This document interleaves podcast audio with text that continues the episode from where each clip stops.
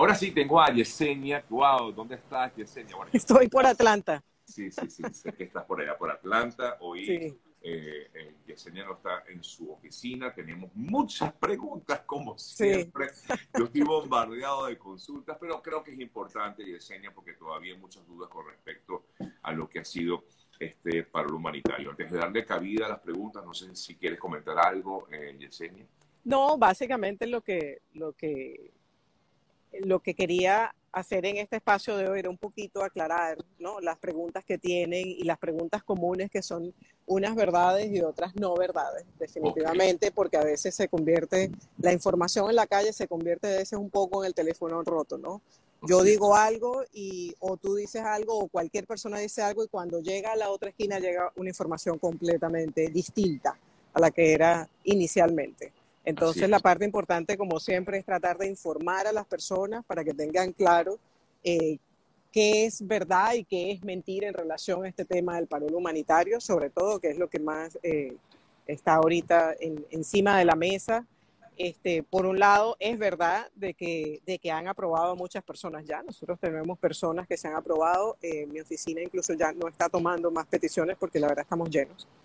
Este, completamente de peticiones, a menos que bueno haya algún caso en particular donde, donde se necesite mucha atención en, específico, pero sí hay muchos casos aprobados, ya hay personas que han entrado al país. Hay un número, eh, eh, hay un número hasta ahora, no sé. Mira, no conozco ningún número, ni siquiera conozco alguna herramienta de donde enterarse del número. ¿no? También ese es uno de los mitos porque he visto algunas personas por allí diciendo ya se acabaron, ya no se puede. este, apliqué hace cinco días y no me han respondido, eso es que se acabaron. No es así. Recuerden de que inmigración recibe su aplicación y puede ser que la recibió en un momento donde ese día el volumen fue muy alto o eh, hace falta alguna información, ellos se van a comunicar con ustedes. El hecho de que inmigración no se haya comunicado no significa que su caso está negado o que no hay más cupos. ¿ok? Eso es importante. La otra cosa que he leído por allí en, en varios foros es que tengo residencia condicional, no puedo aplicar. Con residencia condicional tenemos casos aprobados este, para entrar a Estados Unidos. personas con residencia condicional en, en, Argentina, en Ecuador, en Perú. Este, definitivamente sí se puede. El, gobierno aquí no está poniendo ningún tipo de problema con eso. Y al igual que con el tema de... Eh, las dobles nacionalidades. He escuchado de personas que han, nosotros no hemos hecho caso de doble nacionalidad, pero conozco gente que lo han, han aplicado con doble nacionalidad y no la, no la han aprobado. Eso es claro en la ley, la doble nacionalidad no la van a aceptar, definitivamente. Ok, voy a comenzar con algunas preguntas. Voy a hacer dos que tengo aquí y luego voy a abrir los comentarios para que hagan ustedes su pregunta. Ya los voy a abrir, no se preocupen. Lo que pasa es que si no, se empiezan a llenar de comentarios y no puedo eh, una de las preguntas. Hay eh, varias personas que han escrito sobre esto. Eh, se debe llenar una planilla por cada miembro del grupo familiar. Eso te lo consultan o me lo consultan porque, supongamos, yo soy el beneficiario, pero mi esposa o mi hija no tienen, la, eh, tienen doble nacionalidad. Pero yo como beneficiario principal no tengo la doble nacionalidad. ¿Debo llenar un formulario para cada uno de los miembros del grupo que va a optar por ello? Sí, debes llenar uno para cada uno, pero inmigración va a saber, porque es parte de la información que se coloca, si tú eres el, él es un derivado o eres el principal. Si eres el principal, esa es la, nacionalidad que se, toma en cuenta. Los derivados, bueno, son beneficiarios inmediatos, ¿sí? Pero sí, sí se puede y sí se debe de hacer uno por cada uno. Ok, uno por cada uno. Esa es una de las noticias, una de las preguntas que mucha gente me hace. Otra, eh, tengo aquí el sponsor aprobado, pero tengo visa de turismo válida. Eh, no me llega la autorización de, viaje, pero a mi hijo sí le llegó, dice esta persona. Eh, le preocupa a esta persona, y sé que es la situación de muchos, que tenemos 90 días para hacer el viaje. Yo puedo, perdón, viajar con mi visa de turista aunque tenga esta solicitud en espera esta autorización de viaje en espera. Yo le recomendaría a la persona darle unos días más, por lo menos darle unos, una semana, unos 10 días más, porque lo importante es que entres aquí con el parol completamente, con la autorización para entrar aquí, para que no te vayan a tomar en cuenta en Estados Unidos como una persona que viene con una visa B1 o B2. no una persona que viene con el parol. Y al venir con la B1 B2 no vas a poder aplicar un permiso de trabajo. ¿Y qué ocurre si de pronto esa persona viaja con visa de turista y, le, y recibe esa autorización de viaje? ¿Perdió la oportunidad? Yo no creo que pierda la oportunidad, porque cuando se vaya a hacer aquí adentro el, el, permiso de trabajo, se agrega la autorización de viaje. Pero bueno, ya la persona había entrado con la autorización, con la visa de turista, estando ya el patrocinador aprobado. O sea, definitivamente hay un número de casos ya abiertos y hay una aprobación precedente.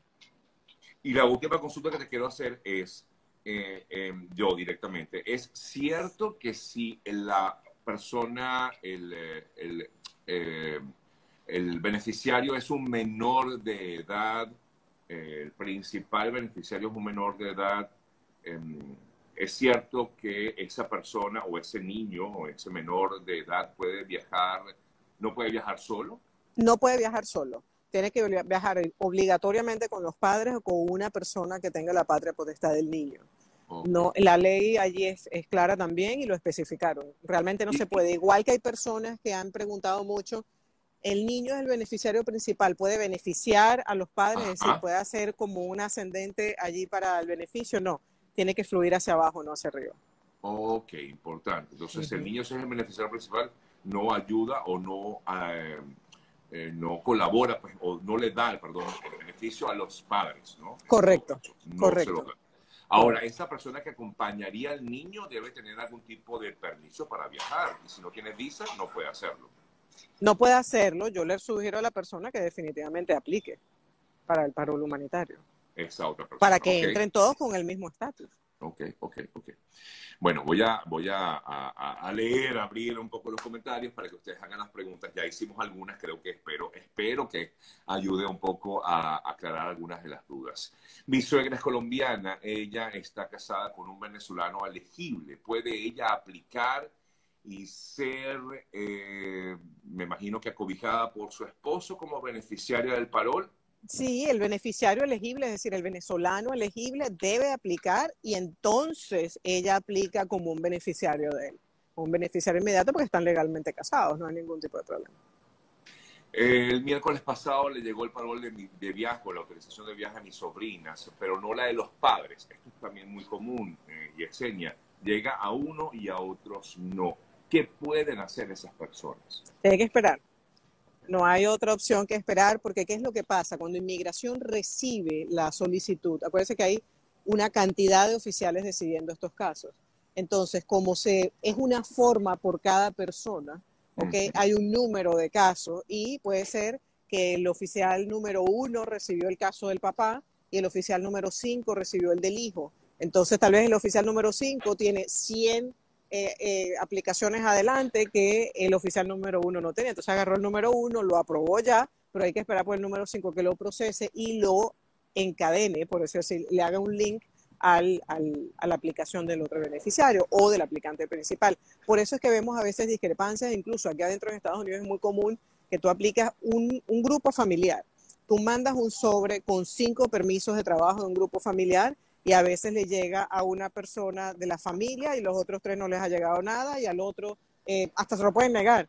¿Por qué? Porque a veces ellos dividen el caso y lo entregan a diferentes oficiales y cada oficial tiene no solamente un criterio, sino que tiene un volumen de trabajo completamente diferente. Ok, perfecto. Esta pregunta ya la has respondido en otras ocasiones, pero la vuelvo a hacer. Eh, si el sponsor vive en una localidad, ¿podría yo vivir en otra ciudad o debo vivir en la misma? Sí, definitivamente puedes vivir en otra ciudad. No estás obligado a vivir en la casa del sponsor ni nada, ni nada parecido. O sea, el compromiso del sponsor ya lo firmó, ya está claro y no es una obligación que las personas vivan en el mismo sitio. ¿Por qué a algunos se les llega, bueno, yo creo que ya lo respondiste, pero igual te lo vuelvo a consultar, ¿por qué a unos les llega la aprobación rápida en 24 horas y hay otros que tienen ya 10 días y todavía nada no les llega? Es por eso, no entremos en pánico, es por eso, es porque cuando entró la suya, tal vez el oficial que le tocó tenía 50 nada más y a la otra persona ya el oficial tenía 500. Entonces, esa es la diferencia, no hay una diferencia diferente. Créanme que si inmigración recibe una solicitud que está defectuosa, que está deficiente, que necesita más información, se lo van a comunicar. Eso no significa que haya un problema, no significa que se la hayan negado. Realmente no tiene nada que ver. Tengo residencia definitiva, esta persona, por ejemplo, en Chile, eh, puede aplicar para el parol si es eh, tiene residencia definitiva. Si es definitiva, no creo que puedas aplicar porque la ley dice que una residencia definitiva, que para mí es lo mismo que una residencia permanente, no debes de aplicar. Si es una residencia temporal, un permiso de estos humanitarios de otro país, ese tipo de cosas sí puedes aplicar definitivamente. Hay una, un caso que he tenido bastante eh, común, que es de personas que les han bloqueado la cuenta de USCIS, la cuenta de inmigración. El correo electrónico no me llega, la, la verificación del correo electrónico no me llega o no puedo entrar a la cuenta.